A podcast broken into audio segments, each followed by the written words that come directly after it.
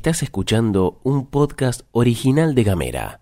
Hoy es jueves 17 de junio. Bancamos fuerte el guiso de lentejas y la polenta con mucho queso para esta época del año. Batallamos contra el frío y acá en la pastilla de Gamera te contamos que están pasando cosas. Continúa la situación en Cayuchenén y la comunidad educativa toma nuevas medidas. Vecines del barrio Ácar de Ushuaia están sin agua y la Dipos no responde. Alerta Sofía en Argentina para dar con el paradero de Guadalupe de años. Flor Vaso y Gastón Lodos te cuentan las noticias en 10 minutos o menos desde Ushuaia y Río Grande para toda la Argentina. Esto es La Pastilla de Gamera.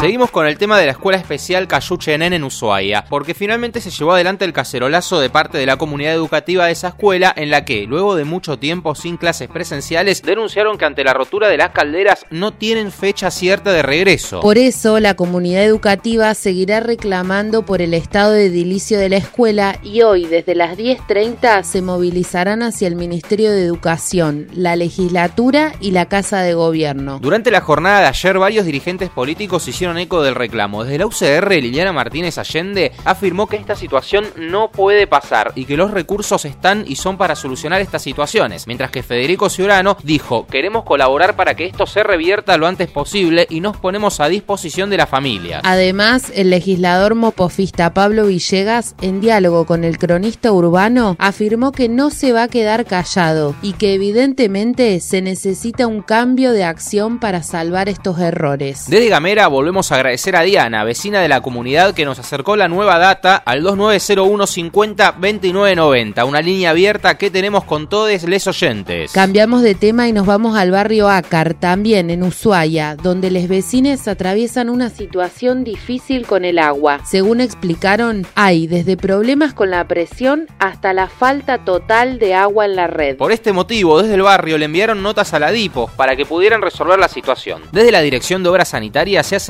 pero 24 horas después volvieron los problemas. Desde Gamera hablamos con Claudio, vecino del barrio, y nos explicó lo siguiente.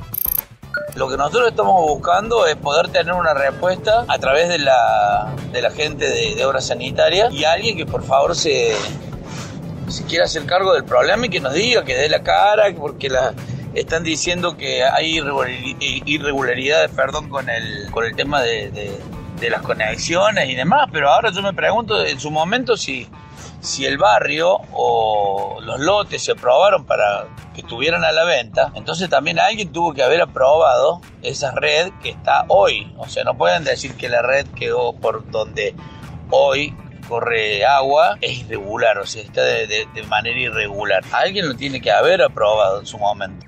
Además, Claudio detalló cuál es la situación actual y qué medidas tomó la DIPOS al notificarse. Somos 300 familias en las cuales también hay chicos chicos, hay bebés y demás, y no podemos estar una semana sin agua. Eh, en su momento también dijo el Edipo que el aguatero iba a pasar tres veces por semana para poder cargar los tanques de aquellas personas a las que tienen fácil acceso. Es decir, que tampoco no es que nos van a cargar a todos, simplemente a los que tienen fácil acceso. Tengamos en cuenta que estamos en un barrio, es zona alta en su mayoría, digamos, y tenés pendiente con la nieve se complica, cuando hay hielo se complica, cuando llueve demasiado que mucho barrio se complica.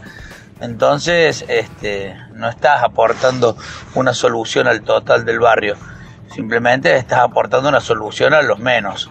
El gran problema que plantean los vecinos es que además de quedarse sin agua, las autoridades les informaron que toda la red del barrio está hecha de manera irregular y que en palabras de Claudio, ellos no podían hacer nada por el hecho que no correspondía a la DIPOS. A nosotros la información nos la hizo llegar Sol, oyente de la pastilla, que además nos acercó una nota que escribió la colega y amiga Silvana Minué en Tiempo Fueguino. En su artículo, Minué recordó además que durante el año 2020 la DIPOS intimó a la empresa urbanizadora Grupo G7 para que presente la documentación que respalde las obras realizadas de acuerdo a las exigencias técnicas y las normativas vigentes. Como somos perseverantes, insistimos con un tema que nos parece relevante para Tierra del Fuego, la paridad. Te lo contamos la semana pasada. Nuestra provincia es una de las tres en el país, junto con Corrientes y Tucumán, que no cuenta con este tipo de legislación. Fabiana Río Primera gobernadora mujer de la historia argentina con dos mandatos cumplidos, abogada y militante de la organización La Ría, corriente crítico feminista, consultada por Gamera, explicó lo siguiente.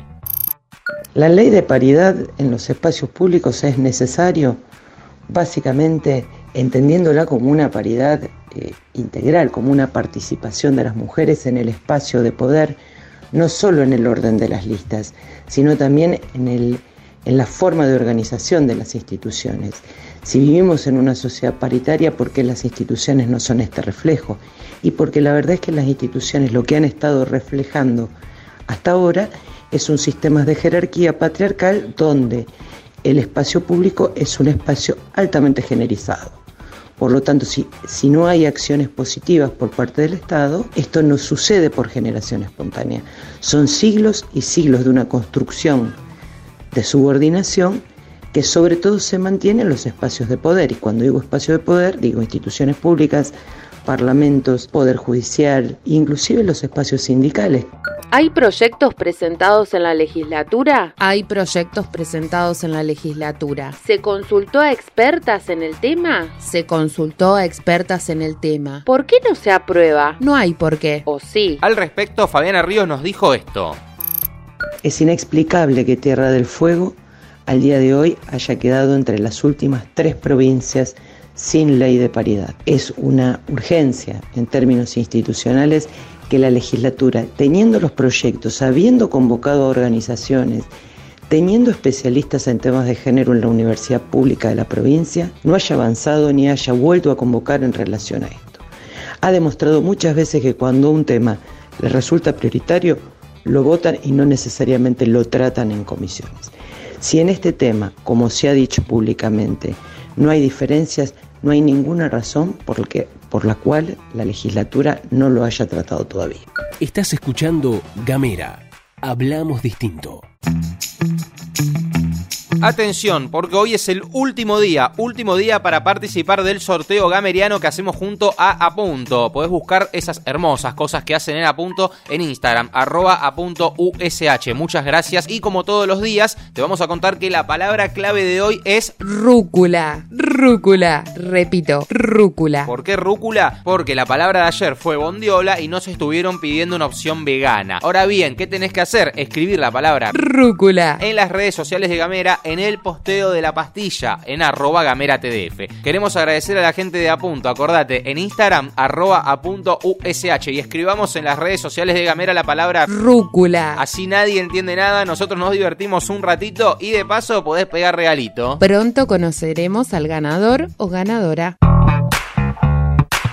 Un tema que nos duele y que ha generado conmoción en todo el país. La desaparición de Guadalupe Lucero en San Luis. Inevitablemente nos acordamos de Sofía Herrera aquí en Tierra del Fuego y no queremos que ningún nene o nena esté lejos de su casa. El Ministerio de Seguridad de la Nación informó que desde este miércoles está activa la alerta Sofía en toda la Argentina, con el objetivo de dar con el paradero de Guadalupe Belén Lucero, de 5 años de edad. Guadalupe se encuentra desaparecida desde este lunes 14 de junio, cuando fue vista por última vez en la ciudad de San Luis. Alerta Sofía es un sistema de alertas que difunde de manera inmediata la imagen y la información sobre el niño, niña o adolescente que se encuentre desaparecido en ese momento a través de dispositivos móviles y medios de comunicación. También se difunde la imagen a través de una serie de convenios firmados con la red social Facebook. El juzgado a cargo de la investigación decidió esta medida de modo que todos podamos difundir esta búsqueda y obtener rápidamente información que colabore para dar con el paradero de Guadalupe. El colega y amigo Dani Cayumán de la provincia de San Luis le contó a Gamera sobre el operativo de búsqueda donde 400 policías recorren la zona en la que fue vista Guada por última vez este lunes y esto nos contó.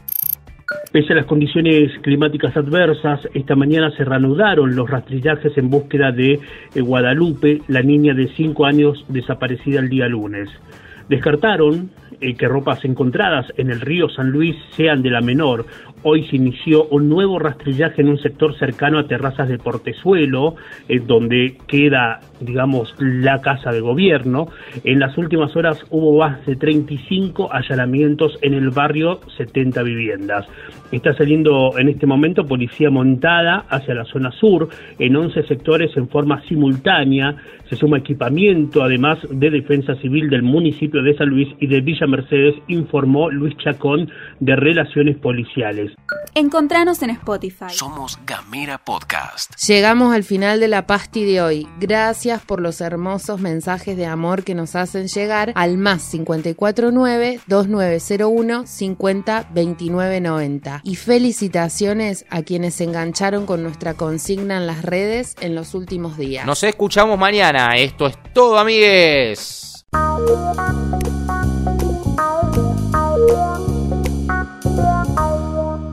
Estás escuchando un podcast original de Gamera.